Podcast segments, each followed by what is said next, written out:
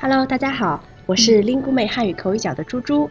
马上就是中国的春节了，在这里，猪猪先给大家拜年，祝大家生活美满，新年发大财。嗨，大家好，我是来自马来西亚的丽莎。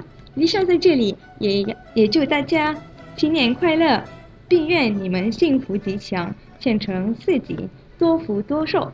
哎呀，丽莎，这个拜年的话学得不错呀。怎么样，过节有什么安排吗？目前还没有呢，可能就是待在宿舍和同学一起吧。哎呀，怎么听着这么可怜呀？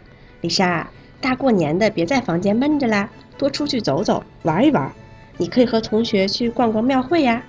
啊，是个好主意耶！猪猪，你刚才说我在房间闷着是什么意思呀？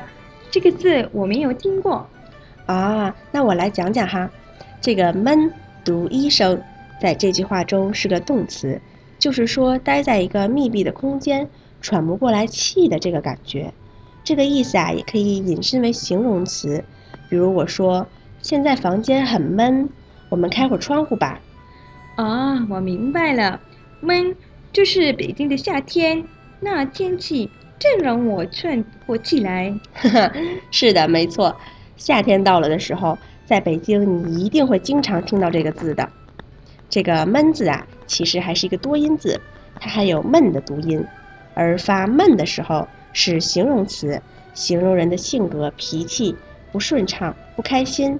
组个常用的词就是闷闷不乐、郁闷。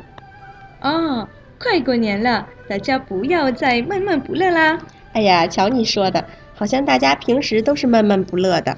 没有，你误会我了。我就是希望大家过年都开开心心的。好，说的真好。